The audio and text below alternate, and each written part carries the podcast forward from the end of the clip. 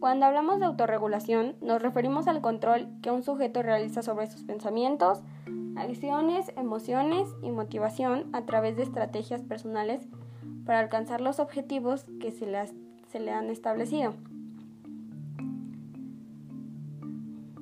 El control de los pensamientos es un proceso metacognitivo, es decir, que permite el control de los propios procesos cognitivos.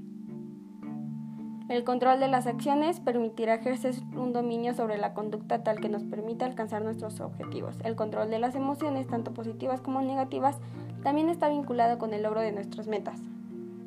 El control de la motivación consiste en automotivarse para una tarea y, y en mantener durante la ejecución la concentración y el interés.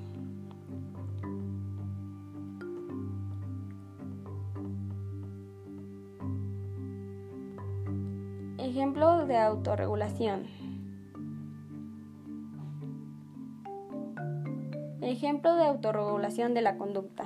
Una persona que piensa que debería cuidar más su salud en general y quiere adoptar hábitos más saludables, por lo que decide apuntarse a un gimnasio, realizar una planificación semanal de sus comidas, no dejar alimentos insanos a la vista y reducir paulatinamente el consumo de alcohol y tabaco. Ejemplo de autorregulación del aprendizaje. Un alumno o alumna que es consciente de que le resulta más difícil y costosa la asignatura de matemáticas que el resto de materias, decide dedicarle más tiempo de estudio, repasar cada lección de clase al acabar, buscar refuerzo o ayuda con las matemáticas y darse una pequeña recompensa con cada examen que apruebe. Ejemplo de autorregulación emocional. Una persona no tiene un muy buen día, y es consciente de ello.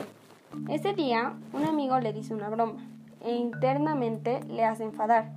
Sin embargo, esta persona sabe que tiene un mal día y que por eso le ha afectado más de lo normal.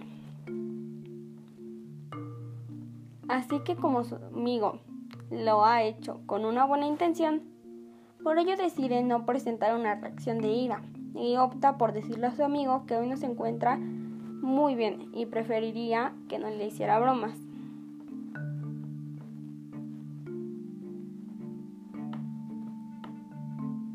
Autorregulación, ejercicios, estrategias y actividades. Autoconciencia. Un elemento básico en el proceso de autorregulación es, es el conocimiento sobre nuestra propia persona, características, puntos fuertes y débiles. Planificación en cuanto a la elaboración de planes, una estrategia es la de subdividir las metas en objetivos más pequeños. Entrenamiento en solución de problemas. La técnica de resolución de problemas consiste en encontrar una solución de forma planificada. Primero la persona identifica el problema y se orienta hacia él, analizando de qué manera lo percibe, de qué grado qué grado de control tiene sobre él y cuánto tiempo le dedica. Posteriormente se define la cuestión de forma clara, se formula y se evalúa la importancia la importancia personal del problema y que se pretende conseguir mediante su resolución.